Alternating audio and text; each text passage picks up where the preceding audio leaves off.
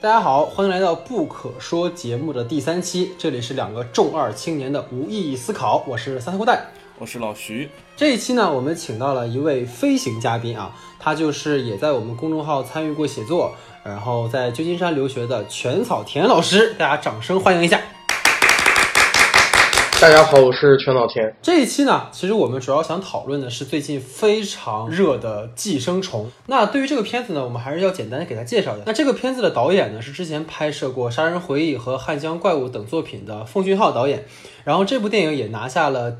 第七十二届戛纳国际电影节的最佳影片金棕榈大奖。然后这也是韩国电影首次在金棕榈大奖上斩获。然后这部片子的男主演是跟奉俊昊之前也有过合作的宋康昊。然后在阵容上呢，还有像呃李善均啊、呃崔宇植啊等等。然后这部片子大概讲的一个故事，就是由宋康昊饰演的基泽他们这一家，呃四口本来是无业游民。然后呢，当他们的这个儿子基宇靠着隐瞒学历来到富人的这个朴社长一家任教后，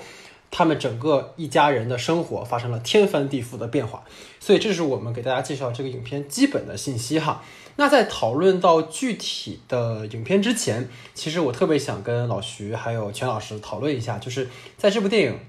我们看到之前，我们会发现有很多很多有意思的事情，就是这些事情和影片本身无关，而是和影片上映前，比如说在 First 上映的时候，然后被技术原因拿下，然后在这个电影在国内出资源之后，你发现好像在我们看到这件事情上很复杂。所以我不知道你们对于这件事情是怎么看的。这个片子其实，在呃出字幕之前，经确实经历了一段时间。它本来是韩网八月六号的十二点的时候会放出这个资源，但是我们为了去看到它嘛，然后加上国内的一些版权公司要求，所以说一些出本来韩语字幕组们都开始放缓了这个速度。但只有一个字幕组，也是我特别喜欢的一个字幕组嘛，就是小玩具字幕组，因为他家的经翻确实做的很棒。然后放出了字幕，然后但是它实行的是一种，嗯，公众号上去答题，然后拉到群里进行同声传译的这种模式，然后很多网友就抱怨他们，然后就是做了字幕，然后又不共享。但其实我觉得，其实小玩具这样做也没有错啦，只是。嗯，自己的字幕自己有了一个选择的权利，但是其实我们看的人其实也没有错，大家只是想看到一个好电影。但是这样一个电影经历了五月三十号韩国上映，六月二十号香港上映，在 First 的闭幕展上又被拿下之后，我们在这样的一个时代里去知真的可以去选择我们可以看的电影吗？这其实也是我觉得我们当下的一个困境吧。嗯嗯嗯，全老师呢？嗯，我觉得。很大一个嗯，让我感兴趣的点是，现在大家的观影习惯已经开始被现在这种嗯，我们不停的要去跟资源去做斗争的这样一种习惯在干扰。因为呃，最大的一个经呃重点就是我们其实很少有机会再去电影院去真正看这样的电影了。然后我们看这个电影的本身已经变成了一种行为艺术，而且你。在经历了这些事情以后，你再去看电影的时候，你的心情就会发生一些变化。你已经很难说带有一种我单纯去欣赏电影的呃性质去看了，因为呃有可能这个电影本身一开始的时候只是一个很受人关注，然后拿了很多奖，有一些赞誉，然后大家会感兴趣的电影。但是随着这种群体性去寻找资源的这样的一个呃事件的营造以后，你你会发现看这个电影本身已经变成了一个。就是你，你变成了参与群体事件的一个途径。你打开网上，然后所有人都在，呃，隐晦也好，公开的也好，试图去讨论这这一部电影，然后你也去参与进去。然后，它已经不仅仅是你跟电影，呃，两边的事情了，它当中掺杂了很多很多的元素。嗯，对，嗯。所以，其实我发现。刚才你们俩说的也是，包括我我个人的感觉，就是你会发现，现在我们看电影似乎不再是简单看电影了，就是电影这件事情被裹挟了太多的外部的因素，比如说像，呃，如果说被买了版权，那它就有一个资本这边的运作，但是因为我们这边又有一些不可言说的技术原因，导致这些片子即使买进来，它也没有办法放，所以说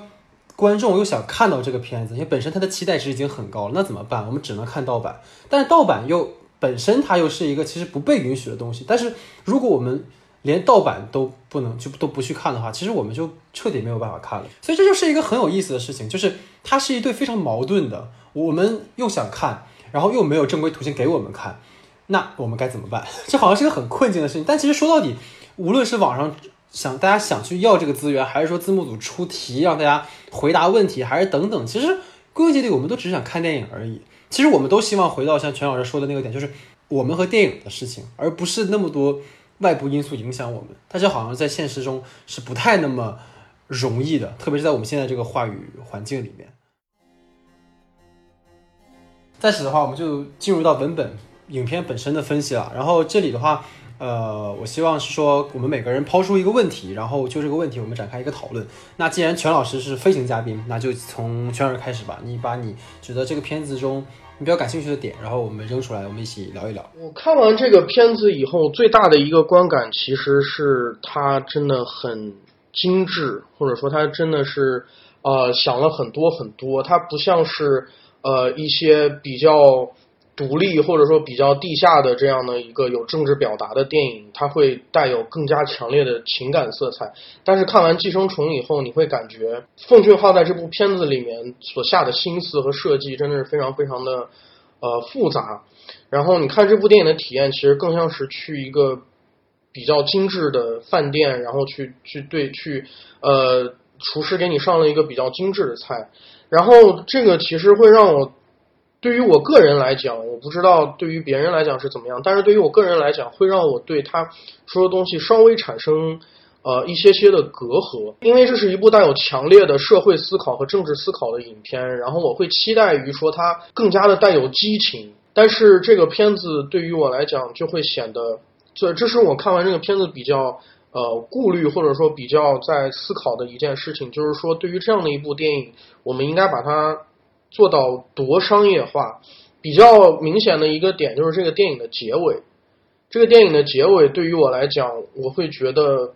嗯，它有一些些是因为是一个商业片的体系和商业片的故事结构，然后去进行了一个结尾，去把整个故事做了一个闭环。但是会不会，呃，有没有我别的人也会觉得说，在高潮在那个聚会的那一场戏上面的时候，其实这个故事就已经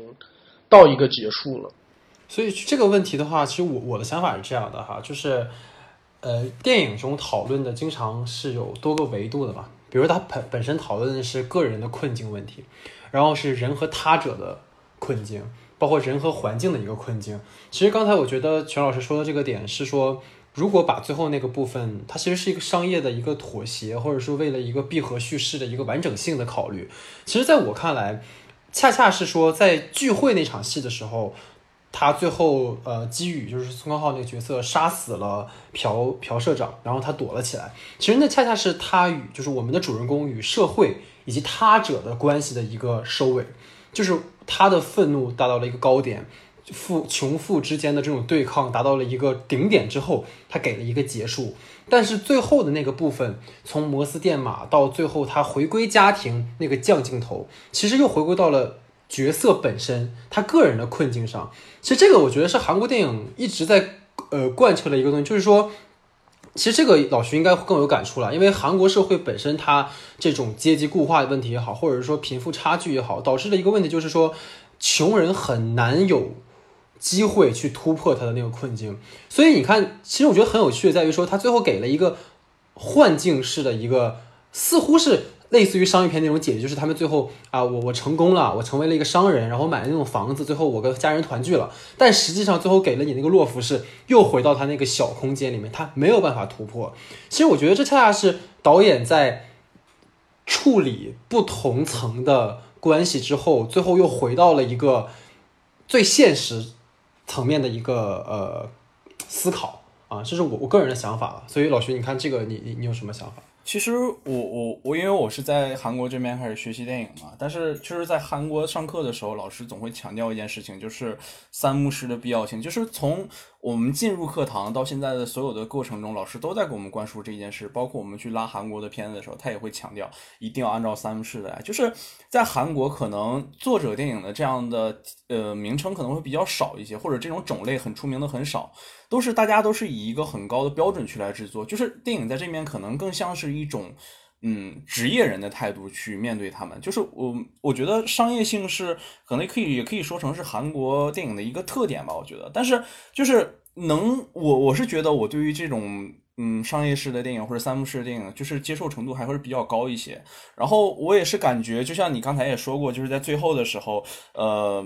呃，又回到了那个在他们当成为富人，然后进入了这样一个幻想中。其实我觉得当时在有一个注意的点，就是当他们觉得，当儿子觉得自己写了信，觉得自己以后可以成为富人的时候，有一个点就是他和他的母亲会站在家里，然后等他的父亲。走出来，其实这也是一个挺有意味的一点。我还是在想这个问题，就是为什么在这里的时候他会选择让父亲走上来，而不是说当他们彻底拥有了房子之后，不是这一些人走到地下室去把父亲救出来呢？这其实是我也觉得里面很有很有很有趣的一个地方。就是我觉得他其实，在影片的整个最后的部分，他还是留下了一些嗯可以供我们去思考的一些地方吧。我觉得，我是觉得。呃，三幕剧或者说这种商业片的形式，当然是一种大家都能接受的。呃，包括我自己，我我看这部电影的时候，我并不是说我不喜欢它，但是啊，我实际上看这部电影的时候是非常享受的，因为它的观感和你的观影体验都是非常非常丰富的，包括它声音和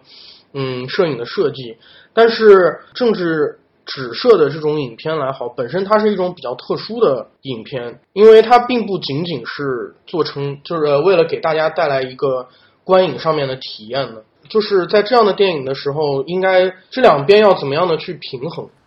所以说说到这个平衡的话题，我觉得还是要结合这两年韩国电影创作的一个发展的脉络来看，因为我们会发现，呃，韩国影人，特别是他们在经历了上个世纪七八十年代。我有搜一下，就是朴正熙跟全斗焕他们那个时期，其实实施了一系列对电影的高压政策。那个时候，他们对电影的这种价值观输出是非常传统的、保守的，而且是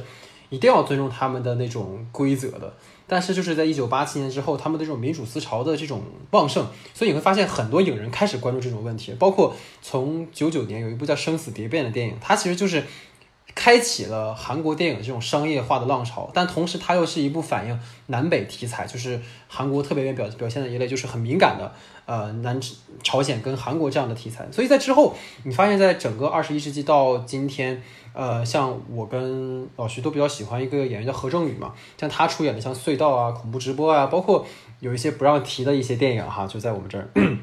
啊，这不不能说名字啊，反正就类似于这样的片子，他们都在反映韩国社会存在的现实问题，或者是说带有一些政治隐喻，包括对于政府有一些抨击。那他们的处理都是比较商业的。那其实我们刚才一直在讨论商业的问题哈，其实到底什么是商业？就在我看来，商业片也就是我们所谓的类型片嘛，其实它在里面一定会有一个二元的对立，就是它一定会把正反或者好坏树立的非常明确，就是。好人就是好人，坏人就是坏人，然后我们之间要产生一个对抗的关系。但我我个人会觉得说，在寄生虫里面，它并不在强调这种对抗，而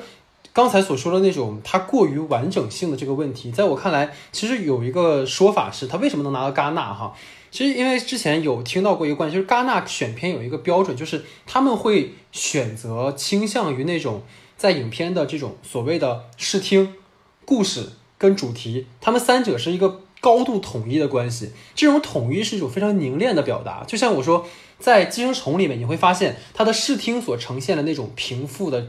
差距，比如说他们家庭的布局、空间感的这种呃选择，包括摄影机的这种升降所体现的这种人物实际存在的阶级的这种位置。比如说，对于这种穷人的表达，依然是一种比较降镜头居多；而富人的话，你会发现比较升镜头或者上楼梯。他们都是个上下升降等等都有类似的表达，包括他人物当中的这种设计，其实我觉得都会存在这样的。所以他的这种统一凝练，让他能够在主题层面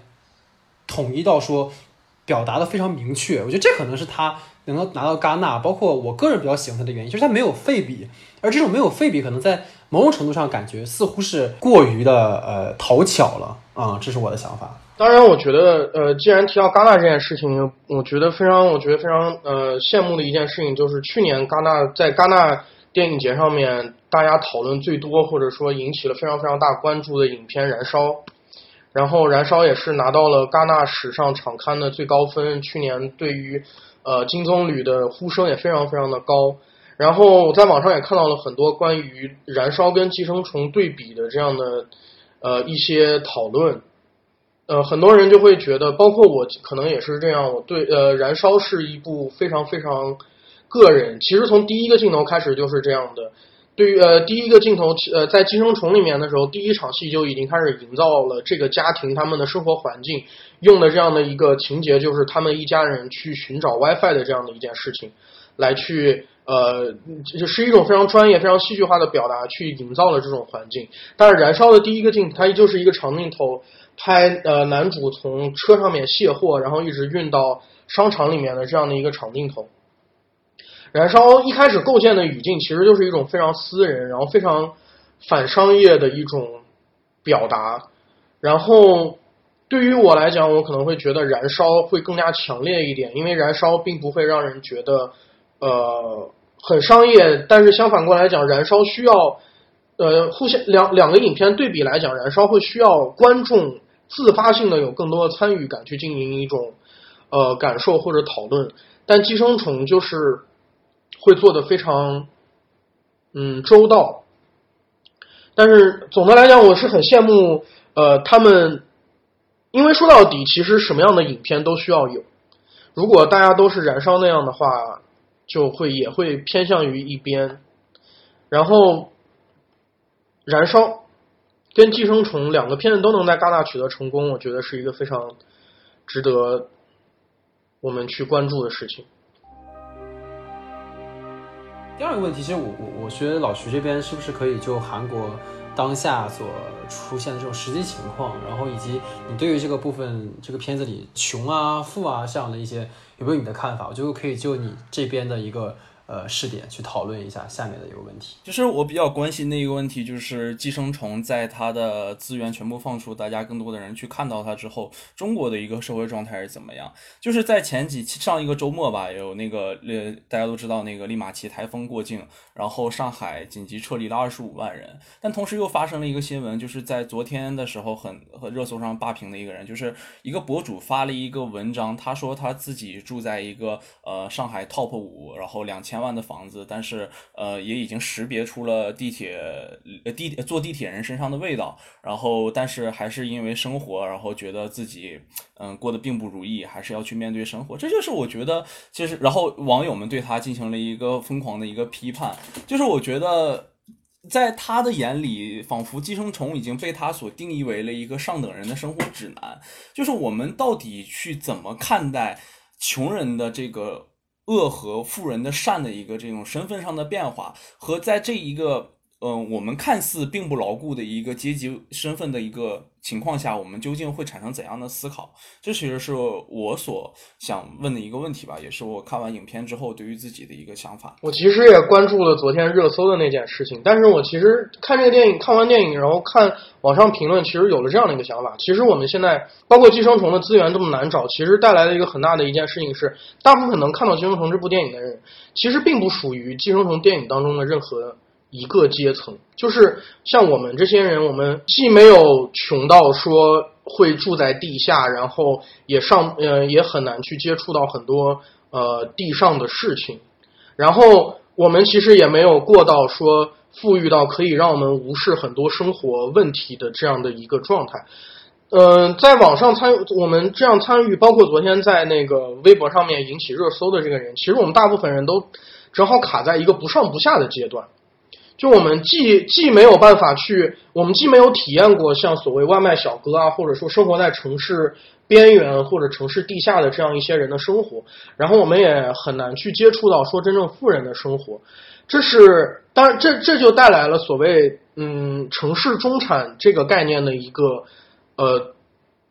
本身的一个困境吧。就是说，你并没有很你你其实反而很难找到你自己的一个定位。我觉得积极问题其实还有一件事情是这样的，因为韩国包括为什么呃韩国有这么多电影去表达阶级问题，其实呃我觉得有一部分原因是这样的，因为在韩国这样一个常年的资本主义社会里面，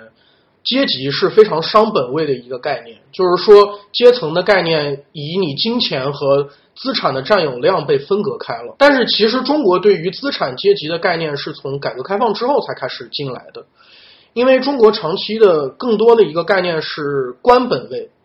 就你在以前的话，人们会觉得说你去经商赚了大钱以后，OK，你很有钱，大家也会很羡慕你。但是真正大家会崇尚什么样的人？大家会觉得你有了一官半职，然后大家会觉得你有更高的社会地位。所以其实现在我觉得在这个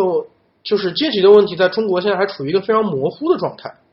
我是这样理解的，所以我觉得刚才就结合全老师跟老徐讲的，我就能理解为什么大家会那么急于去把富人定义成傻子，然后把穷人定义为恶人。其实就是因为我们没有办法带入任何一方，就是像刚才我觉得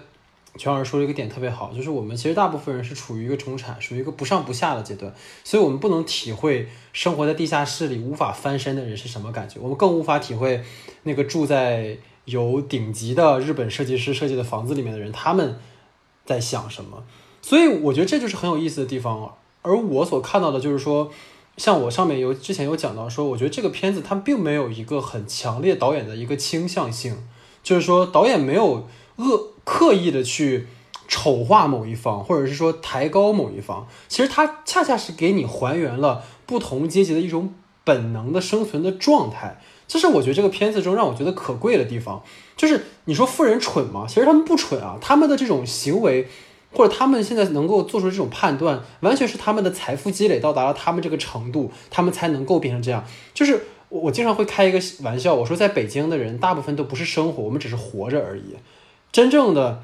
有可能有一定资本积累，他们才是生活。就是在这个片子里面，你可以发现，他们富人们追求的是什么？他们会给找家教给孩子补课，然后他们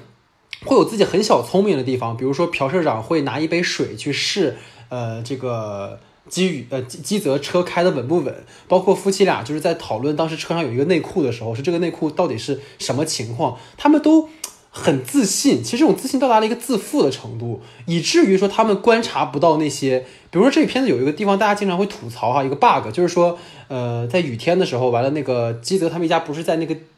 就是在那个茶几的底下嘛，然后半夜他们睡着之后，他们三不是要跑嘛，结果就是基泽刚准备跑的时候，然后呃夫妻俩醒了，但是他俩就根本没有看到在那个阴暗处的那个基泽，那是为什么？其实这个地方他。我觉得我强调一件事情，就是很多人把这部电影说是现实主义或者怎么样，其实它不是，它只是带点荒诞的一种带有寓言性质的一个故事，一个虚构的故事。所以我觉得不要拿现实的这种呃框架去框它。回到我刚才讲，就是说为什么这两个夫妻俩他们发现不了基泽，就是因为在他们的视野里面，他们永远是往上走，往上看。仰视他们很他他们很少去往下看，或者去关注那些在阴影里面的东西。我觉得他这里面导演是有一些表达在的，包括你说穷人也一样，穷人坏吗？其实我觉得好坏的标签太过于表面跟肤浅。其实我就像我说，导演没有倾向性，就是你说这一家人他们坑蒙拐骗到了富人家里面，为了保住自己的这种位置，然后跟另一家人大打出手。但是在韩国这种社会条件下，他们就没有办法，他们只能这样。而且如果他们不努力，就没有翻身的的机会。就像有部电影，就是也经常举例子了，《国家破产之日》里面，就是刘亚仁那个角色说过一句话，就是危机就是机遇，就只有在危机的时候，穷人们才有翻身的机会。那所以就是我觉得这个片子里面，特别中国观众给出的这种价值判断，好像就是如刚才全老师讲的，就是因为我们没有办法去给自己归类到任何一方，所以我们才会有这样的情况。那我其实就这个问题想引申出来，跟跟你们二位讨论，就是寄生虫这个题目。其实我个人觉得这个题目不太妥当，就虽然导演起的了哈，但我个人觉得不太妥当。我不知道你们俩怎么看待这个题目，或者你们觉得寄生虫在片子里是怎么体现的？其实我是这么看的，就是寄生虫这个问题，我觉得可能更多的是形容嗯韩国的一个阶级状态吧。就是我在上课的时候，每一堂课的时候，老师都会给我。给我们去讲形容一个概念，就基本上每一堂课就是一个金字塔的概念，就甚至有的是有一次我我我们现在这个老师，就之前一个上课一个老师，我们都给他起了一个外号叫金字塔。他给我们灌输一个概念叫韩国的阶级概念，就是韩国最底层就是含着铜汤匙的人，就是底层人民嘛，就是靠着一些比如说送快递啊，或者是超市啊，或者是这些基础设施行业，然后挣不多的薪酬，然后社会地位也比较低。然后中间的这一层就是中产阶级，以律师啊、教师啊、医生啊这些为代表的一些中产阶层。然后这叫银汤匙的阶层。然后在最上层就是那些被呃凝聚着国家最多的财力，然后又是人数最少的一部分阶层，就是金汤匙，就是那些大财阀们。然后，其实我我还更想说，就是当这个社会想要进行正常的运转的时候，他们在底层的人民，这些基数比较大的人民，他们想获得的这些东西，你就比如说我送呃邮政、送外卖，或者是去呃做一些体力活，他们的支配他们的人全部是在最上层的人，因为就是我我们我在这里生活，所以这边的比如说快递业啊，比如说他们的超市业，你会发现所有的源头找回去全在那几个大财阀身上，它不像我们的。嗯，中国这样可能会是呃有更多的资本涌涌进，更多的人去分一杯羹。但是在韩国这样的社会里，就是那几个大头们在吊着，所有的人都要靠这几个大头去生活，就是这是韩国人的一个韩国民的一个心态吧。就其实还可以带到一个问题，就是我觉得嗯。同时，能在《燃烧》这部片子和《寄生虫》这部片子里感受到的一个无力感的这件事情是什么？其实是无力感，就是我们看来，就是在我们我们是外国人的眼里看来，这种叫无力感；但是在韩国国民们看来，这其实是是一种常态，这是他们对生活的一种常态。就我无数次的可能跟呃韩国的朋友们去聊天或者聊的时候，还有老师聊天的时候，会发现他们的目的其实并不是想到最高层，因为他们发现了，只要自己努力的去拼搏，然后撸起袖子加。加油干！他们顶多顶多，他们只能达到那个中层的地方。所以说，我们在看待这部片子的时候，其实应该会给自己带入那个语境里，就是我们。的思维里是觉得我们去努力，我们去奋斗了之后，我们可以成为马云，甚至成为那种高阶层的人。但是在韩国这些人的眼里，他们对于高阶层的人是一种无力感，他们只觉得自己到了中层啊，我的生活就 OK 了，我这辈子也就 OK 了。所以说，但是其实到了中层的那一部分人，或者是底层那部分人，永远还是在那一群顶尖的人的阴影的笼罩之下。所以说，我觉我觉得这个片名起名叫《寄生虫》，其实是很恰当的，就是他们的生活我就是依靠着它，没有地方可以逃，也没有地方可以跑。只要你吃东西，只要你生存，你就必须依靠他们。我先比较感兴趣的一点是老徐刚才说的，关于为什么韩国人会觉得说你差一个阶级遥不可及，但是对于我们来讲，你好像可以成为马云或者说什么样的人这样。我觉得其中一个事情可能还是跟呃刚才我想说的一个点有关，就是。对于他们来讲，因为他们是资产为核心的，呃，资本本位的这样一个社会，他们会觉得资本是决定了阶级的呃核心要素。但是对于中国人来讲，我觉得其实中国的人会觉得遥不可及的，并不是有钱的商人。中国觉得遥不可及的是真正当了官或者当了很高层的领导的人。中国人会觉得你有可能你有机会在商业环境当中，嗯，一下子积累了财富，然后翻身变成像。呃，马云这样的商人，但是中国人会很难觉得说我可以呃进入官场，然后混到很高的一个官职。我觉得是这样的。然后就寄生虫这个片名来讲，我其实想说的是，嗯，抛开寄生这个概念先不说，我觉得寄生虫这个概念，首先有一件事情是，寄生虫本身就代表的是两个物种，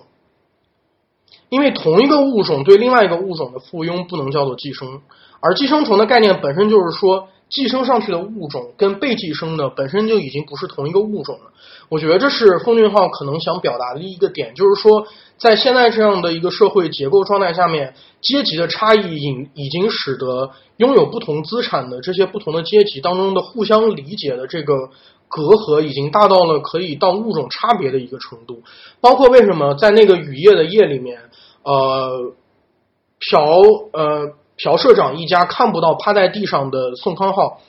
包括说，呃，影片当中一直重复在提到的一个概念，就是宋康昊他们一家身上的气味。有一个非常细节的地方，就是这个气味，不管是宋康昊、宋康昊自己，包括宋康昊的家人都没有能理解这个气味是从哪儿来的味道。他们会以为说，我们是不是该用不同的肥皂，或者该用不同的洗衣粉？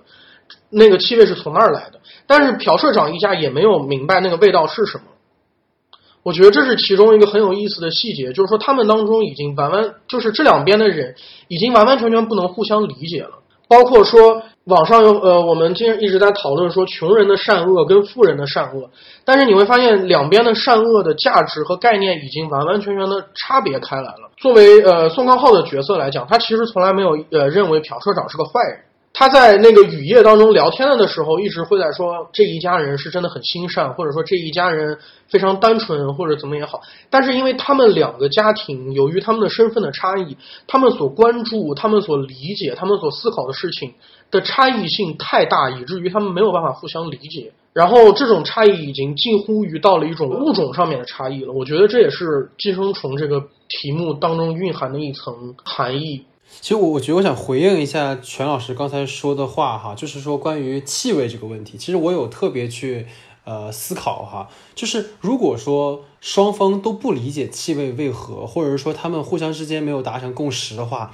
我觉得最后那场杀戮是不会存在的，啊，这是我的一个论点啊，就是我为什么会这么说，是因为其实呃基泽一家已经理解了那个气味是什么了，那个气味就是穷的味道嘛。就是他们的固，就是他们在他们看来已经被定在十字架上那种固化的阶级无法去颠覆。就是当时那个呃妹妹就是基廷在他们地下室说一句话嘛，说这个味道不是洗洁精同样的味道，是半地下室的味道。然后在富人家那个雨夜里面，朴社长也说了这么一句话：那个味道我不仅在他们身上能闻到，我在地铁上也能闻到。所以说他们。隐隐之中已经在达到了一个共识，是什么？他们都认为那个味道是穷的味道，是在阶级上比较低的人的味道。所以为什么你们我不知道两位还记不记得，就是宋康昊这个角色基泽，他第一次发怒是什么时候？你们还记得吗？他第一次生气是什么时候？我印象当中是在雨夜对他老婆生气的时候吧。对他第一次生气就是在老婆生气的时候。他为什么会生气？因为老婆说，如果朴社长一家回，你就会像蟑螂一样四处逃窜。所以那个时候他第一次生气了，包括你会发现引就是导致基泽最后杀死朴社长，他其实是一个积累的过程，就是从一开始那个小朋友闻到他们一家人身上的味道是一样的，到那个雨夜朴社长说这个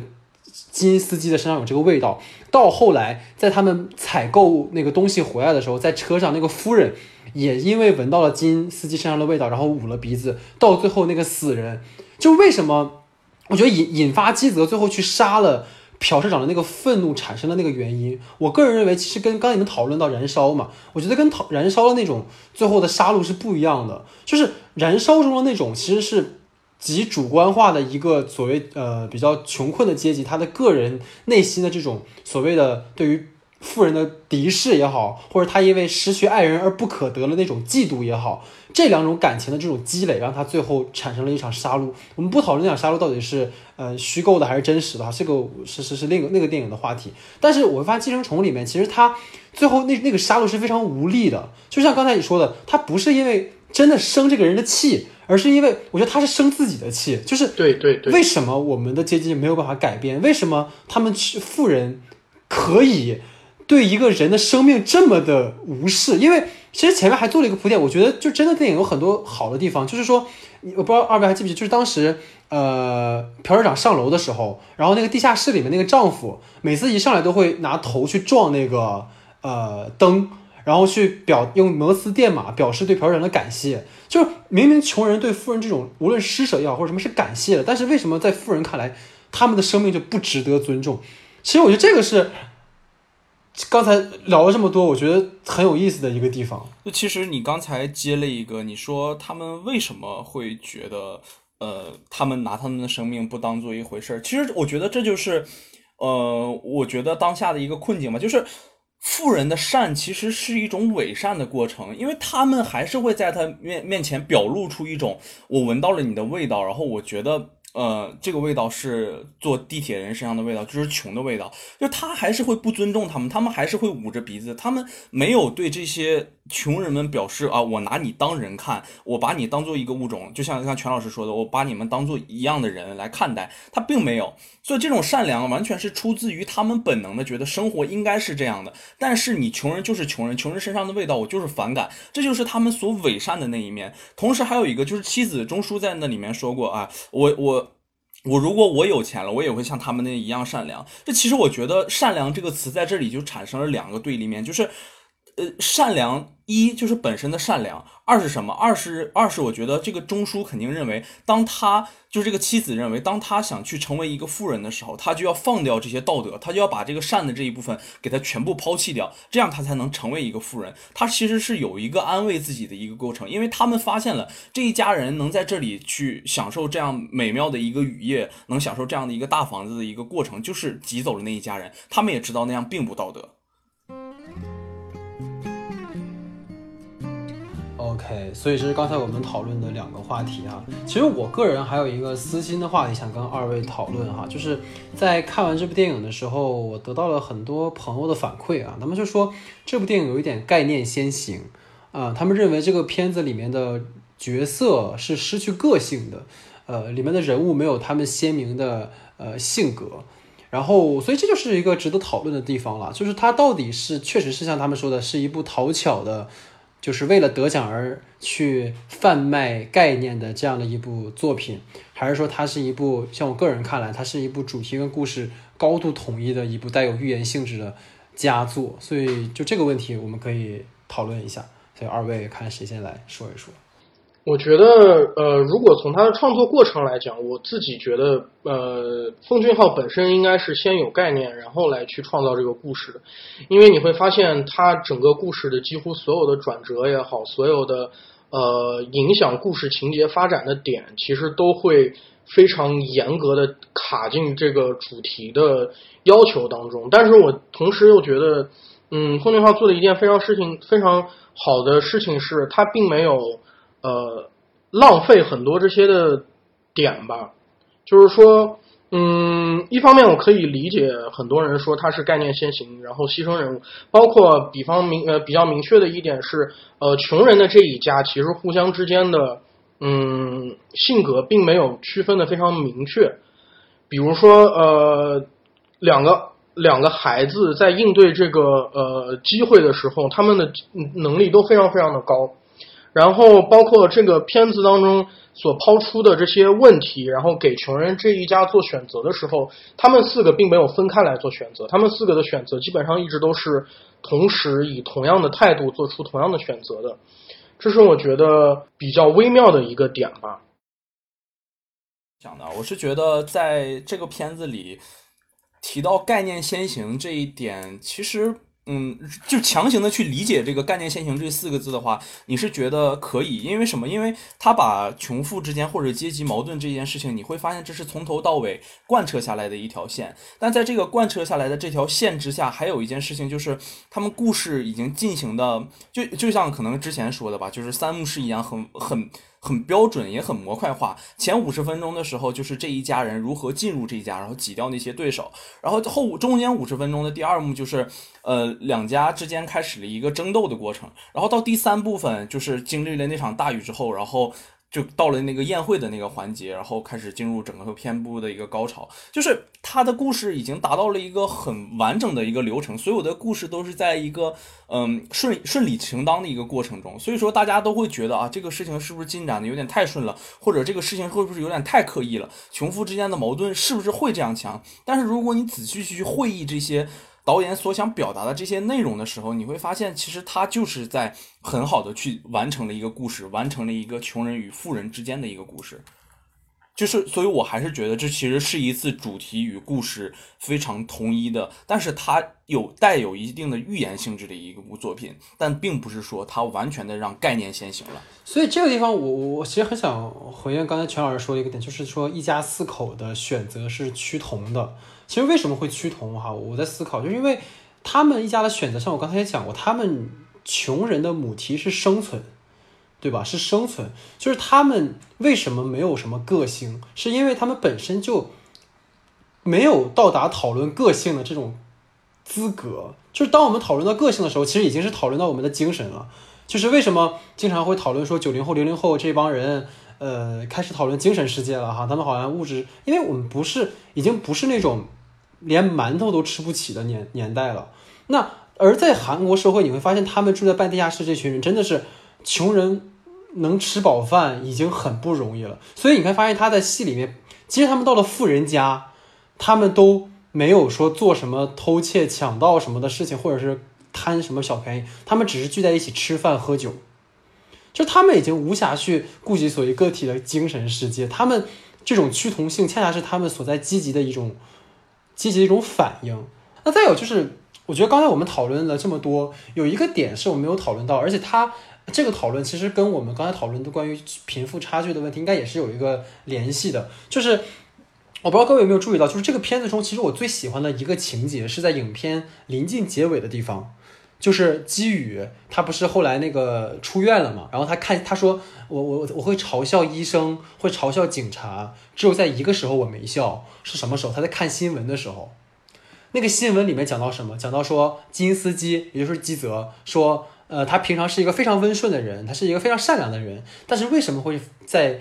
宴会上杀人，无差别杀人？我不知道二位看到这个地方有没有一些感触？因为之前我跟老薛做过一期《我们与恶的距离》的那个呃节目，然后当时我们就在讨论，就是无差别杀人到底为什么存在？真的仅仅是因为我们现在这个社会神经病太多了吗？还是说真的是因为现在的社会处存在一定的问题？这个嗯，可能聊太多就比较敏感了哈。但我我想听听你们两个人的想法。我觉得其实无差别杀人事件就在我们上次讨论的一样，其实它反映的就是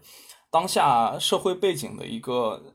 嗯社会的问题，它并不是一个个人的问题，就是它并不是呃反映说这个人是好是坏，或者是他呃有多么的无恶不赦，而是我们要通过这个人的行为去看到底是什么样的一个环境造就了他去无差别杀人。就其实我们在上次讨论的时候也是说过，不是把一个无差别杀人犯杀掉这个事情就已经彻底结束了，而是我们去看一下这个无差别杀人犯究竟为什么杀人，他在社会中遭遇了什么不公的待遇，或者是他在社会社会。的这些不同层面的人对他产生了什么样的影响？这其实是应该解决的一个问题。就是其实，在最后提就是那个播送新闻的时候，讲到那个无差别杀人案的时候，你就真的会回想到，他其实可以在这里也反过来点到了韩国的社会的一些普遍性的阶级问题吧。我觉得这个其实跟我前面呃，其实跟我们前面聊的这个阶级差异带来的这种认知差异，我觉得是有关系的，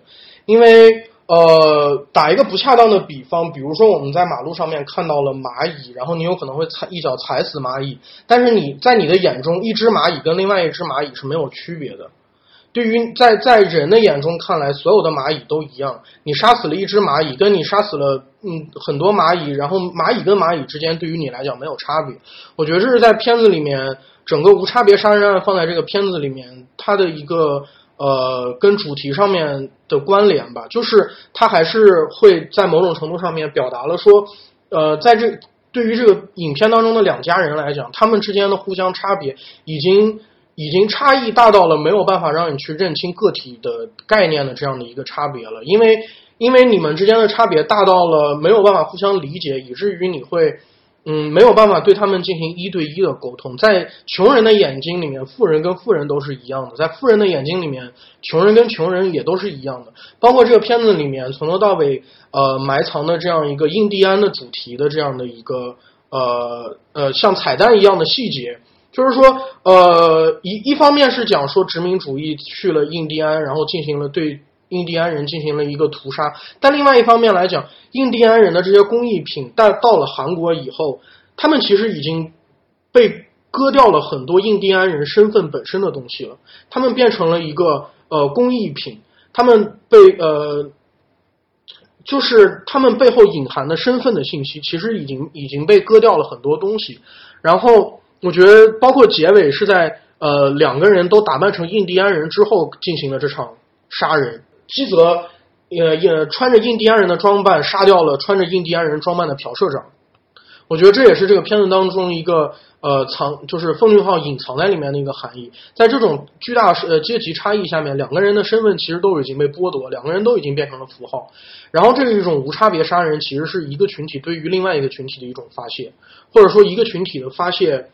嗯，但它并没有个体选择性。因为他们之间的呃差异，已经使他们没有办法做出这种个体呃个体选择了。其实你可以看到，这个印第安的这个像类似于被原住民主义的这样的一个形象，其实，在韩国社会里有一个很有趣的现象，就是韩国人中的一一小部分人，一大部分人吧，我可以说一大部分人，他们其实一直觉得自己是处于一个完全西化的一个状态，或者美化的一个状态，就是美国就是美，美化就是美国的美。然后就是要提到一个时间节点，然后又是那个国家破产之日，就是一九九七年的那个 IMF 国际货币基金组织的那一次事件，就是基本上可以等待，就是那一次事件等待的是什么？那一次事件就是一个逐渐打开自己民主世界的一次，呃，主民主世界的韩国被美国的全面接盘，就是。而且这个里面，呃，就是韩国的所有的大的企业全部在这一时刻注入了美国资本，美国开始完全的操控了这个国家。其实里面还有一个很好玩的一个小细节，也可以理解为我我的一个过度解读吧。就是你记得在那个雨夜的时候，那个富人家的小孩搬着了一个帐篷，然后出去在外面支帐篷的那个那个环节的时候，然后当时父亲很担心的来了一句：“他不会在外面有什么事儿吧？”然后妈妈只有抛了一句：“啊，没关系的，这个帐篷是美国产的。”就是你会看到韩国的新生一代儿。人们在那个美国产的帐篷底下，在外面的暴雨中，这其实是一个我觉得其实挺有一个呃影射意味的一件事情，就是韩国这一代新的新的韩国人们已经逐渐忘却了在地下的那一群，他们根本不知道地下的那一群嗯那群人们，其实那一群人们，我其实觉得可以代表的就是北韩嘛。其实我们如果聊政治领域的话，就是在地下的人们就代表了那一群半岛的局势，而他们就是回到了。稳在美国的这种接盘下，稳固自己的阶级的一种状态，就是我们还没有聊的，在这个片子里面，我觉得非常有意思一点是在在这个片子里面，他呃探讨的艺术，因为你会发现，呃，富人家住的这个房子之前是一个日本设计师设计的，然后然后呃，穷人家的女儿去当艺术家教的时候，使用的身份是伊利诺伊州毕业的呃艺术学生。在艺术的话语权上面的这样一种文化殖民，我觉得也是呃，我觉得跟老徐刚才说的这种所谓来自于美国或者说来自于呃外界资本主义社会的这样一种呃价值和精神殖民的一个体现。因为艺术的话语权已经被完全的掌握在了富人当中，而富人手中的艺术话语权又是来自于海外。然后你会发现在这个片子里面出现的这些艺术呃艺术品，没有一个是韩国自己产的艺术品。包括富人家收藏的这些画儿，然后他们的建筑，呃，所有这些艺术价值的东西，艺术已经本身成为了富人垄断的一个东西，而艺术本身又变成了一个资产，呃，一个一个外界来的殖民的产物，呃，这样也可以连结结合到我们之前探探讨《燃烧》这部电影，因为《燃烧》的男主他本身是一个只能做底层打工的人，但是他的梦想是什么？他的梦想是成为一名作家，但是他后来发现，在在这个呃，Ben 这个角色，他开启的这样一个沙龙也好，或者说 Ben 的朋友探讨艺术或者探讨一些高层的面的精神层面的东西的时候，他完全没有参与的机会。我觉得这是也是两个影片或者说能指反映韩国社会的一个一个一个点，就是说艺术和所有精神价值的东西都已经被顶层的人控制住了，然后这成了一种嗯阶级或者阶级对阶级的一种。嗯，殖民也好，或者说控制统治也好，其实我我就说总结你们俩说的哈，我觉得这个讨论很有一个意义在于什么？就是关于印印第安这个点，我也有注意到。其实我第一次注意到印第安这个点是在影片的开场不久，就是在基宇刚刚到那个富人家的时候，你们还记得吗？那个玄关上面有一把剑，然后那把剑就是印第安人的剑。后来我拉片，我仔细看了一下，就是。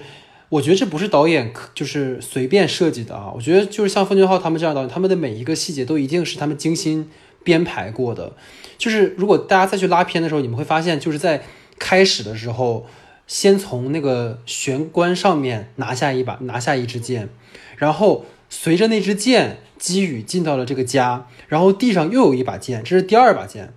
然后后来他那个家里那个小儿子。往他们就是他在那个基宇跟那个夫人聊天的，他又射了两把箭，总共是四支箭。这四支箭，我当时就感觉说他是不是有什么代表意义？那后面连接到说，你你那个基宇他本身小时候也是印第安，这个好像有一个童子军，然后到最后基基泽又穿着那样的衣服，所以当时我就想说，他可能代表着。比如说，这四把剑代表着他们穷人这四个人，他们侵入到这个家庭里面去，可能两个阶级之间的一个蚕食。但是刚刚听到你们俩说的，如果说我们用意识形态的角度去分析的话，其实我们的格局可能会打得更大。就如果我们把基泽他们这一家视为北韩的代表，就是因为我觉得之前有一个事儿嘛，就是讲说那个朝鲜不是给韩国挖地道嘛，就是他们地道已经挖到首尔去了，像基泽他们这一家是从半地下室这种地道，可以说象征地道的地方上来的。然后他们上来之后，进到了一个以资本主义这样的一个代表的、代表着南韩的这样的一个富人家里去，然后他们之间相互蚕食。但实际上，真正去渗透到他们当中的，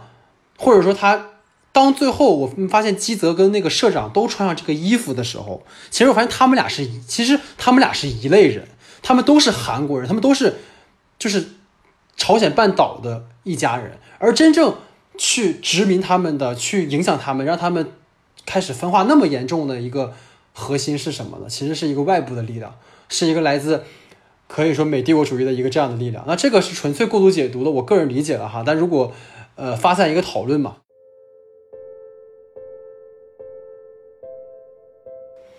OK，所以我们看来过度解读的也差不多了哈。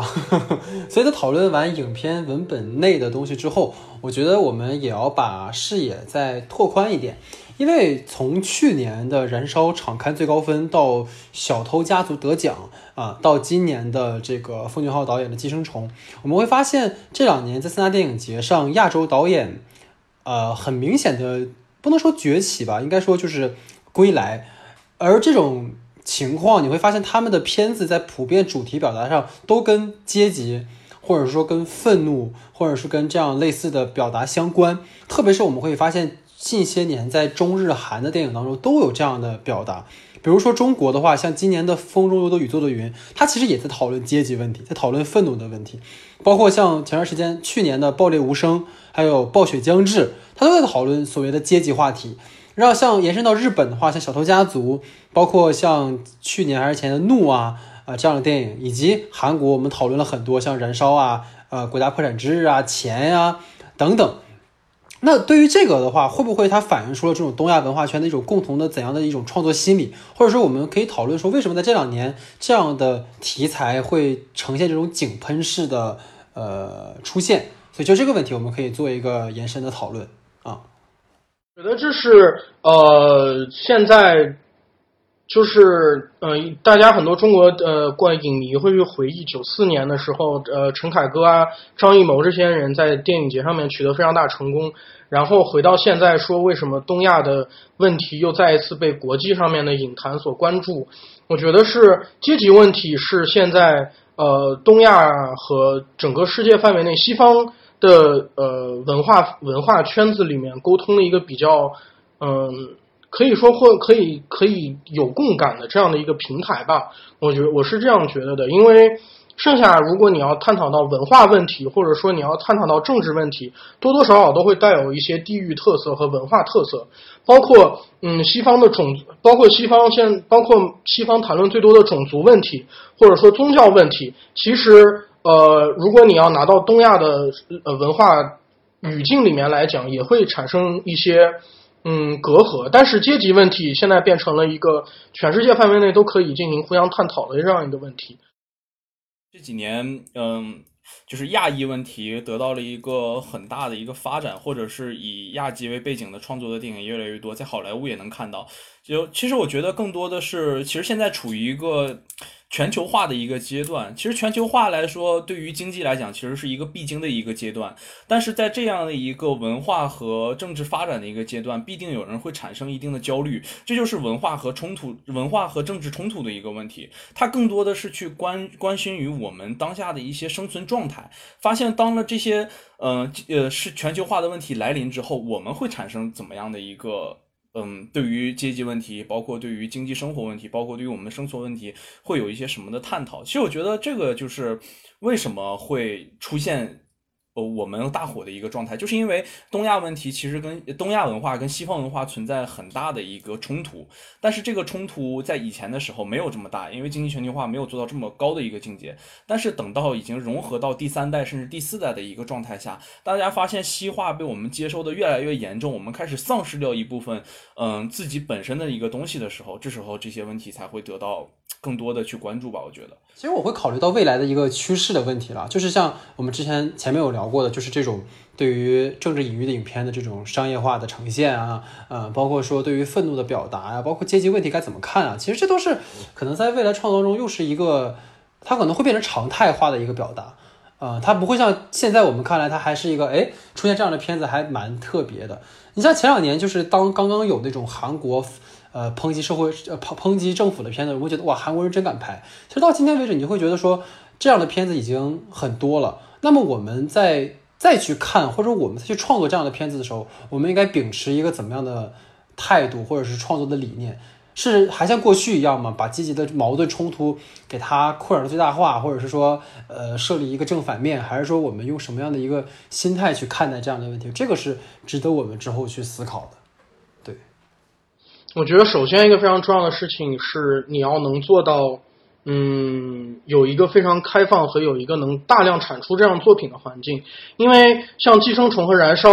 像《寄生虫》跟《燃烧》这两年的出现，并不仅仅是因为这两部电影的出现，它一定后面会 会会涉及到这么多年来，呃，韩国在这些题材上面的一个探索。我觉得这是一个非常重要的事情，就是说，嗯，你不可能说我刚开始拍这样的影片，然后就出，然后就诞生了《寄生虫》和《燃烧》这样的电影。包括《寄生虫》这样的电影，其实《寄生虫》其实是一个，呃，在商业和艺术两方面都取得了一个比较不错的平衡。但这样的平衡一定不仅仅是它一部电影单纯自身可以达到的一个平衡，它后面必不可少的就是这么多年来韩国电影人在这些呃在这个领域上面的一个探讨，当中肯定会有很多我们看完以后会觉得有一些差强人意，或者说他有一些刻意的想做呃这种政治表达，或者说有一些刻又会有一些影片你会觉得他。畏手畏脚，没呃要照顾商业而没有办法做这些政治表达。我觉得在这样大量电影的积累之下，才会最后产生了像《寄生虫》这样的电影。我觉得这是非常重要的。对，是的，其实我觉得可以放在的一个环境就是韩国当下的环境吧，因为在嗯前几年韩国发生发生了一个事情，就是韩国的烛光游行，然后嗯韩国总韩国大统领朴槿惠就引咎下辞呃退野了。其实这样的一件事情可以发呃发现，就是因为嗯朴槿惠是属于韩国保守党派的一个势力，并且在他执政时期发布了一个呃影视作品的白名单，就让大家。可以回想起了，嗯，被。朴正熙他们所支配的那个时代，就是嗯，文艺会受到一个一定的限制，所以在那个时代一过之后，进入了文在寅文在寅所领导的一个自由派的一个时代的时候，大家在文艺作品或者是创作的环境中都得到了一个很大的一个喘息的空间，大家很珍惜这一个能自由创作的一个热热有这样的一颗热土里，所以说会涌现了这样很多很多很优秀的作品出来。但同时，韩国现在也处于一个多边化的一个政治危机的一个状。台包括最近可以看到的和嗯嗯刚开始的和中国的因为萨德事件，再包括和日本因为独岛或者是因为最近的两国贸易之间的高度摩擦，还有跟韩国的和美国之间的一些嗯殖民冲突的一些问题，文化冲突的一些问题，就是可以看到。在这样的一个嗯创作的热土里，在又有这么多的一个问题的时候，所以说在这些韩国的电影人们的视野里，其实有更多的素材可以去掌握，可以去拍摄，可以去反映韩国的一个生活状态。但同时，我也希望大家能清楚的认识到一个问题是什么，就是这一部电影《寄生虫》这个电影在中国唯一一次可以公开呃上映的环节，就是在 First 的闭幕影展上，因为技术原因被拿掉了。所以我们一定要不要放放弃掉这个问题，我们要看清楚。这个问题在中国还是不可以被讨论的。这啊，对哈，不知道你在说些什么。我们这个节目那么正能量，主旋律对不对？OK。所以其实刚刚大家讨论了那么多哈，无论是从文本内的、文本外引申讨论，其实我们都觉得说《寄生虫》这个片子，它自然有 呃有它的一些问题，包括 bug 的存在，但是它肯定也有值得我们去学习和嘉奖的地方。所以任何的一种。对于电影的讨论，其实我觉得比起态度的一种表达，其实观点或者是说我们的想法的碰撞才更有意义哈。所以大概这就是我们这一期对于寄生虫的一个分享和交流，然后也感谢呃飞行嘉宾啊全老师的参与，也希望之后能经常参与到我们的节目当中来。然后这期节目大概就是这样，然后我们下期节目见，好，谢谢大家。 바람찬 흥남부두